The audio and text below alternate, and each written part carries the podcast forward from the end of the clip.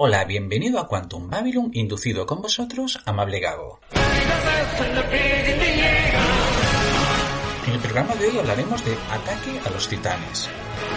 Shingeki no Kojin, más conocido como El Ataque a los Titanes, es una obra creada por Yahime Isayama entre los años 2006 a 2021. Esta obra tiene un componente violento bastante grande y explícito, por lo cual a su creador le costó mucho tiempo encontrar alguna editorial que se animase a publicarla. Además, él mismo admite que no es un gran dibujante en comparación con otros mangakas. Es más, es simple y tosco su dibujo, por lo cual no sería extraño que también las editoriales, al ver las primeras páginas, la violencia y un poco ese dibujo un poco, digamos, tosco, quizás fue lo que los echó para atrás. Eso sí, seguro que todas aquellas editoriales que se negaron a darle la oportunidad a Yahime, ahora se tienen que estar tirando de los pelos, ya que ha tenido tanto éxito su historia que se ha adaptado a anime el año 2013 por Witch Studio y la acogida a nivel mundial es abrumadora. Y más asombroso es su éxito, si tenemos en cuenta que la historia que se nos cuenta no es para el público de todas las edades. Este manga acabó siendo también adaptado a una serie de películas de live action, las cuales creo que gozan de unos efectos CGI bastante interesantes y que en general están gustando mucho. Pero, ¿por qué Ataques a los Titanes se hace tan especial? En primer lugar, Ataque a los Titanes nos cuenta una historia con un mensaje de calado social y crítica política y militar, y lo hace de una forma clara y sin tapujos. Y lo mejor de todo es que sus críticas se pueden extrapolar a cualquier nación del mundo. Debido a esto, ha creado controversia política en algún país, de forma que sus gobernantes han tomado manos en el asunto y han tomado medidas. Así han hecho, por ejemplo, en el año 2015 el ministro de Cultura de China que incluyó a Shinjeki no junto a los 38 títulos de anime manga prohibidos en ese país, debido a que, según ellos dicen o decían, alienta la delincuencia juvenil, glorifican la violencia e incluye contenido sexual. En Rusia, por ejemplo, la exhibición en cines de la adaptación en imagen real de la obra de Isayama junto a otras obras japonesas, fue prohibida por el gobierno ruso con el argumento de que velan por el bienestar de la juventud del país. Pero no solo han sido gobernantes o políticos los que han levantado el puño contra esta historia. No, podemos fijarnos que Ataque a los Titanes no deja indiferente a nadie, ya que por un lado habla de lo que es el instinto de supervivencia de los humanos como sociedad y como individuos, claro. También trata el tema del control por parte de los gobiernos de la información, la educación, la manipulación de las masas, para que crean lo que se les está diciendo, o de lo que se les está adoctrinando. Trata el tema de la curiosidad del ser humano por descubrir nuevos lugares y también de los sueños de colonizar aquellos lugares remotos o desconocidos. Además, también nos cuenta las prácticas de un reino que no quiere recibir ni le interesa la información exterior a sus fronteras. Impone a la fuerza el relato de la historia humana y la manipula según le conviene y manipula sus libros y sus crónicas según le convenga. De este modo, la gente es dócil y siempre va a estar contenta, ya que todo lo que importa en este mundo está dentro de las fronteras que lo acogen y lo protegen. Un ejemplo de esto lo encontramos cuando sus protagonistas empiezan a ver cosas y encuentran un libro o unos libros prohibidos por el régimen. Y allí se cuenta una leyenda de un lugar en el mundo donde existen océanos, que son unos lugares con mucho agua. Es como un lago sin fin que contiene agua salada. Ellos les es tan chocante y tan loco que muchos no se lo creen. Pero no solo eso, si nos ponemos a ver las críticas que se están haciendo a este respecto, hay como dos vertientes. Un sector que dice que la serie tiene un mensaje fascista, antisemita y lo compara con los métodos nazis llevados en Alemania. Y por otro lado, la otra banda dice que es todo lo contrario. Dice que aunque se pueden ver acciones violentas y que también se implanta medidas de segregación racial o de clases, la serie no lo hace con fines de exaltación a estas prácticas, sino todo lo contrario, que lo hace como denuncia a estos hechos. Pero, ¿de qué va ataque a los titanes?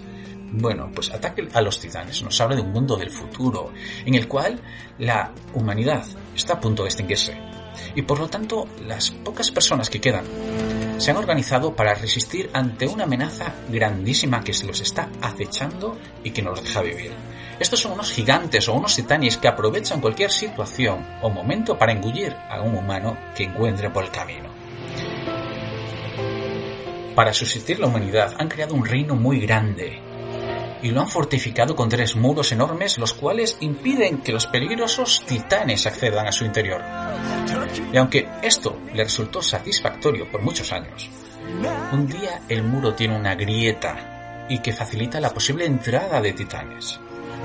El problema más grande que se encuentran es que nadie previó un plan de contingencia entre un caso así, y cada persona tendrá que luchar por sobrevivir, proteger su vida y buscar refugio.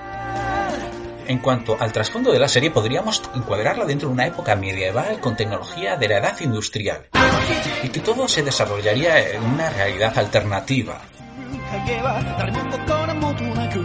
Son muchas las hipótesis sobre las cuales se pudo basar Iyasama para inspirarse en esta obra. Lo que casi nadie se imaginaría es que, al parecer, no era una persona que consumía mucho manga de forma compulsiva. Y por lo tanto su inspiración se basa más en videojuegos o en cine de terror. Cine de terror japonés, pensar, ¿eh? por ejemplo, Godzilla y todos estos monstruos que hay allí en Japón. Él habla de que le inspiró un juego que se llama Move Love Alternative, en el cual unos extraterrestres atacan a la raza humana y esta está a punto de ser extinguida. Solo que entre otras cosas el juego, los atacantes son los robots y él consideró que era más interesante que la amenaza fuera más humana o que fuese en forma de titanes. Respecto de su inspiración para crear a los eh, titanes, también viene de otro videojuego que aparecería la Mona Lisa caníbal. Una Mona Lisa caníbal que sale de un cuadro y que empieza a matar a, digamos, jugadores. ¿no? Este juego o este videojuego se titulaba Nube del Maestro del Infierno, en el cual, como habíamos dicho, la Mona Lisa sale de un cuadro y se va comiendo personas. Pero para el diseño de los personajes no solo se basa en los videojuegos.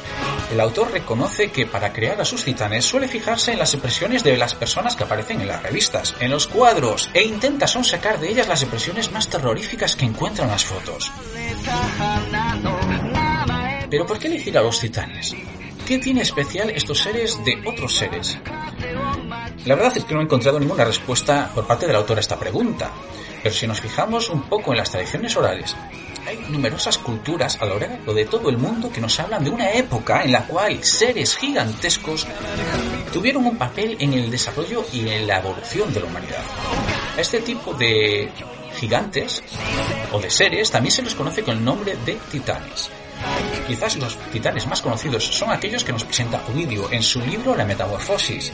Según este mito, el titán de Saturno ya había sido advertido de que sus hijos, uno de sus hijos lo iba a destronar. De tal forma que él macabramente intentó devorarlos a todos, pero hubo uno de ellos que se llamó Júpiter que no pudo devorar. Otra cultura que destaca la presencia de los titanes sería la nórdica.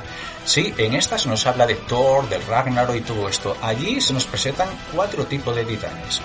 Los primeros son los gigantes, que son las fuerzas primarias del cosmos y del universo, y el relato es un caos primitivo antes de la creación. Después aparecen los monstruos, que son aliados de los gigantes en su lucha con la destrucción de los mundos. Después aparecen los trolls, que son unos gigantes que, de carne y hueso, salvajes. Eh, también aparecen algo así como serían los cíclopes en la mitología griega. Y finalmente aparecen los gigantes de fuego y gigantes de hielo, que actuarían en el apocalipsis nórdico, o sea, en el Ragnarok. La mitología maya, pues eh, también nos habla de unos gigantes o unos titanes y se parecen a los nórdicos. Por otro lado, muy lejos, al otro lado del planeta, en Australia, los aborígenes cuentan en sus leyendas que había hombres de 5 metros. Según esta leyenda, estos eran los hombres serpientes venenosos que atacaron a los pueblos de la zona. Y había otros hombres serpientes no venenosos que, bueno, los vencieron con sus gases letales. Es interesante también la cultura judeocristiana que habla de este asunto.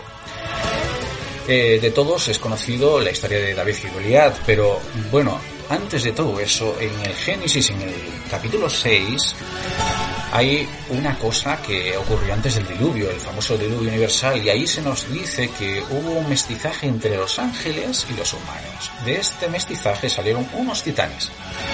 Es más, si se lee el libro apócrifo de Enoch, digamos, desarrolla esta historia y básicamente lo que te cuenta Enoch es que estos titanes que pertenecían a un mestizaje entre ángeles y humanos eran súper grandes, no se daban saciados y al final empezaron a comer a los humanos y bueno, pasó de todo.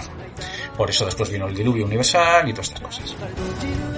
Por otro lado, también por la zona también encontramos la leyenda de Lilith, que bueno, habla también sobre esto, eh, está relacionado también algunos con el vampirismo, y bueno, esto es una mitología muy grande, para quien quiera se puede meter ahí y encontrará mucho con lo cual poder estudiar. Los titanes han tenido una participación en lo que es en la historia cultural a lo largo de la historia bastante predominante, no solo en la literatura, sino también en otras artes, como podría ser en los cuadros, y, por ejemplo, podemos encontrar a Goya que tiene dos cuadros que hablan de titanes. Uno es el Coloso y otro es el de Saturno devorando a su hijo. Este último cuadro hay que recordar que al menos hay una obra anterior de Rubens, el cual plasma la misma escena. Tanto un cuadro como el otro son espectaculares a la vez que macabros, pero tienen tintes distintos. Rubens muestra una escena que podría ser muy realista, como la de un espectador que ve como un padre está devorando a su hijo a sabiendas. En cambio, Goya nos presenta una escena atroz, mientras miras al padre, que es un gigante enorme, con la cara de loco tremenda y unas expresiones faciales que semejan estar loco por decir algo bonito, y sus hijos parecen como menos humanos corrientes, los cuales no tienen nada que hacer. Son fáciles de digerir y de tragar. Mucha gente habló de que Goya representó una metáfora de la guerra civil, de un titán, hijos indefensos. Cuando vi por primera vez Ataca a los titanes, tengo que reconocer que me resultó casi imposible no recordar estas cosas. Consideraba que eh, nos tiraba a la cara unas escenas robadas al maestro Goya. Y la propuesta y el argumento parecían tan, tan distintos que te enganchaba y entrabas de lleno. Y respecto a la posible inspiración de las tradiciones orales de los titanes en este manga, creo que originalmente fue mínima, ya que, tal y como tiene dicho alguna vez su creador, no consideraba que fuera una obra tan aclamada y que no pasaría de los primeros números. Lo que es innegable es que, sobre todo al final de su obra, bebe mitología de titanes a cañón, de tradiciones orales, aunque bueno, no sé si de una forma consciente o inconsciente, él le da una visión muy buena una versión nueva y nos sorprende a todos.